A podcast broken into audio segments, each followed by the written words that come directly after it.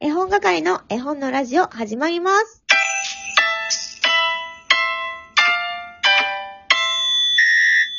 それでは、第1部に引き続きゲストはケイリンさんです。どうぞどうも、こんにちは。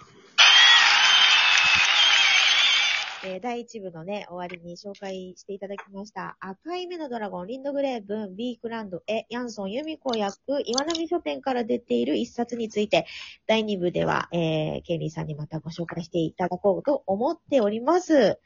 あ、はい。はい。お願いしてもよろしいでしょうか。はい。こちらの本ですね。まあ、リンドグレンってあの、長靴下のピッピとか、はい。うんやかまし村でしたっけ、なんかそういう児童文学で割と有名な方なので、そっちで名前をご存知の方もいらっしゃるんじゃないかなと思うんですけども、はいまあ、それだけあって文章結構長いんですね。小さい子にはちょっと長いのかなっていう気もしますけども、はい。まあ、聞き慣れてる子だったらいけるのかなという。で絵が、まあ一応ストーリーは春に始まって、ストストーリーの話からしようかな。絵の話からしようかな。どっちにしようかな。まあ、絵の話からしましょうか。絵の方はですね、まあ、基本的には、なんていうかリアル思考というか、はいはいはいあ。の、子供の絵とか背景とかすごくリアルで、あの、情景がすごく美しいですね。そのことはまたま、後でストーリーに絡めてちょっと話しますけども、あの、自然の情情景がすごく美しくても、それだけで目を奪われるような綺麗な本です。で、ただその赤い目のドラゴンっていうタイトルの通り赤い目のドラゴンが出てくるんですけど、はいこの子がね、割とちょっとまあ、うん特に目がね、あの、はい漫画っぽいっていうか、あそういうー感じの、ちょっと可愛らしい感じですね。で、ストーリーとしてはですね、これ、うんネタバレとか考えた方がいいのかな？考えるとでも、ね、絵本なのでネタバレしても大丈夫かなと思います。あのうん。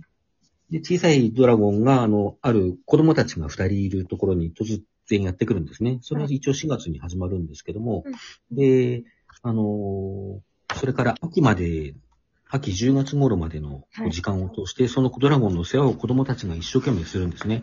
うんところが、このドラゴンがね、まあ、ろくでも、ろくでもないっていうか、いたずらばっかりするんですよ。すごいやんちゃで、こう、まあ、農家で豚を飼ってるんですけども、その小豚を追っかけ回したりとかあの、あちこちこう、噛んだりとかね。あと、あの、なんだ、餌箱の中に落っこちてそこでバチャバチャバチャバチャやって、もうすごい汚くしちゃったりとか、そんなことばっかりその子供たちが一生懸命面倒を見て、うん。あの、いるんだけど、ある日こう、秋に外にドラゴンと一緒に、はい。豚と一緒に出た時に、うん。こう、夕日が出ていて、あの、何か特別な感じがすると思っていたら、そのうんドラゴンがはい。目に涙をいっぱいに浮かべていて、うん。そしてこう飛び立つんですね。飛び立って、ドラゴンは遠くに飛んでいっちゃうんですよ。はい。で、最後はあの、割と悲しいまま終わるんですけど、うん私はその晩本を読みませんでした。お布団をすっぽりかぶって赤い目をした緑色の私たちのドラゴンのことを考えて泣きました。っていう風に終わっちゃうんですね。はい。だからまあ悲しいそうですね。終わり方をする。本本ですうんでこれね、あの、まあ、そのドドラゴンが飛び立つところのもう夕日のシーンとか本当に美しくて、はい。まあ、その前のこう夕焼けの情景っていうのは、あの、三見見開き3ページとか6ページね、うんとか続くんですけども、そこもすごい綺麗なんですけども、はい。あの、もうハッとさせられるほど美しくて、はい。もうそれだけでも見る価値がある本だと思うんですね。うんでまあだから、その、後半がとにかく美しくて、クライマックスが後半にあるので、なんか、あんまり春の絵本っていう感じがしないかなと思うんですよ。それはありますかね？うんうんうん。うんで、あの、なんでこの時期にぴったりなっていうことでこれ持ってきたかというと、うんあの、すごくこう、卒業シーズンにじんとくる本だなと思ってるんですよね。ああ、旅立つみたいな、そういうことですかうね。ん、あの、まあ、旅立つ側としても、まあ、例えば、うんまず、なんか最初に親目線ですごい読んじゃうんですよね。こう、地元の中で読んでて、た。うんうんうん。あの、やんちゃしてた子供が遠くに旅立っていってっていうね。で、ただこれ育ててるのが子供だっていうところが一つミソだと思っていて、あのうん。まあそういう感情を疑似体験するという意味もあるし、はい。なんていうかその、旅立っていく方の子供にとってもこう何かを。深く感じさせてくれる本じゃないかなってすごく思うんですよね。なんかそういういろんな視点で見れる本だなと思っていて、うん。うんこの卒業っていう旅立ちのシーズンにはちょっと、うん、なるほどな読。みたくなる本なんですよね。これもね、全然読んだことも見たこともなかったようなんですけれども、私あ、がそ。うです。もうなんか、不思議な世界観なんだけど、なすめちゃくちゃ違和感があるわけでもなくって、うん。入り込めるというか、そのなんか、すごく自然にお話が読めるなっていうのと、あと私は、あの、息子がね、すごく喋るのが遅かったので、はいこ。のドラゴンね、全然喋らないんですよね。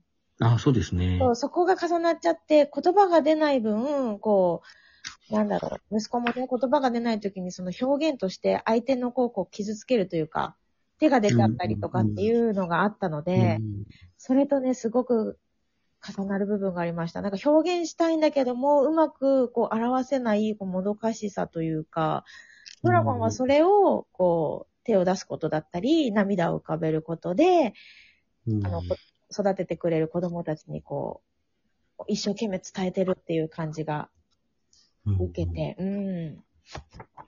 そうですね。すごく、なんというか、やっぱりこう子供っていうものをなんかよくうん表してるなっていう、いろんな点で思いますよね。そうそう、その豚箱、おお母さんの、お母さん豚の餌の中に入った時も、あのはいはい。すごい自信満々で泳ぐことができるのが本当に嬉しそうでしたっていう文章が一文があるんですけども、うんなんかそこにね、やっとドラゴンが自分に自信をつけて、なんだろう、自分を認め、うん認めれたのかなっていうのも感じでジーンとしちゃったんですけどね。そうですね。そう。なんか余韻こですね。でも終わり方もだけど、その終わった後のその見返しが、ドラゴンがね、すごい生き生きしてません。で、これは大きくなったドラゴンなんでしょうかね。はい。成長したドラゴンなのかなと思って。その、泣きましたの次のその見返しの部分ドラゴンが、え、同じ班じゃない？もしかして。いや、あの、ドラゴンいっぱい書いてああ、るねそうそう。そうそうそう。はいはい。そのドラゴンがはい、なんか元気に生き生きと楽しんでる様子がああ、そうですねる。ので、そうかもしれないですね。うん。新しい世界でね。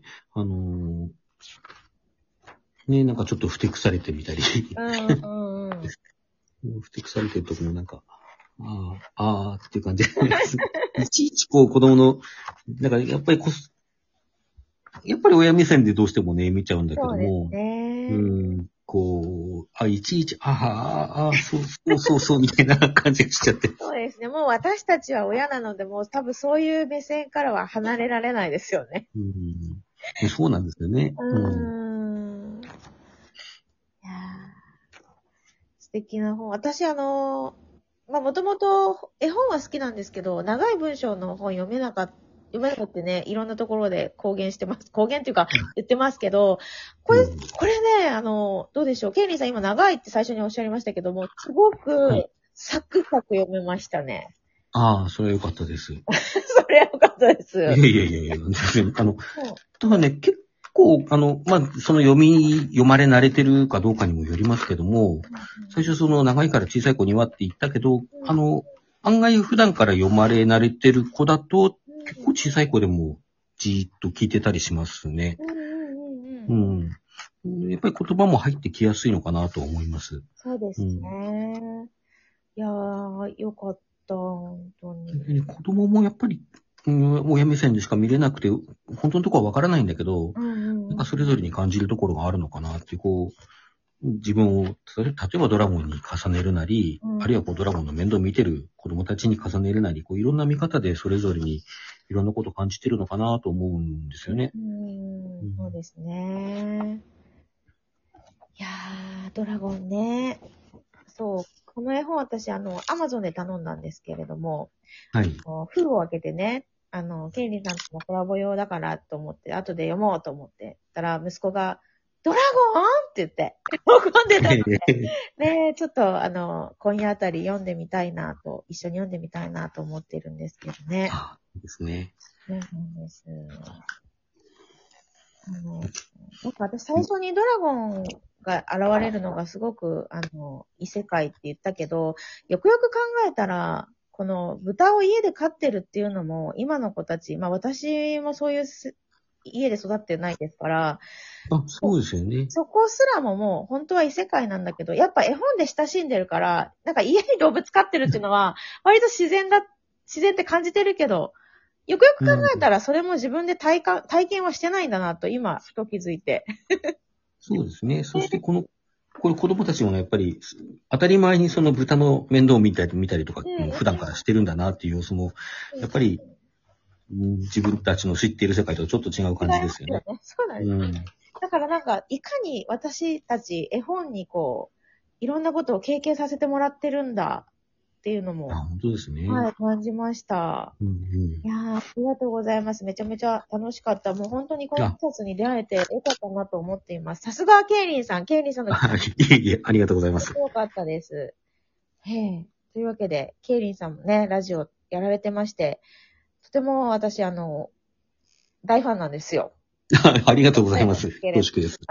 本当に本当に面白いというか、おもあ面白いというかってか 面白いですし、その推しを語る時の熱量もすごいし、あの、作られる作品も、あの、興味深いので、またこれからも楽しませていただきたいと思います。よろしくお願いします。今日はありがとうございました。こちらこそありがとうございました。楽しかったです。語りきのケイリンさんでした。ありがとうございます。ありがとうございました。それでは、絵本係の絵本のラジオ、終わりです。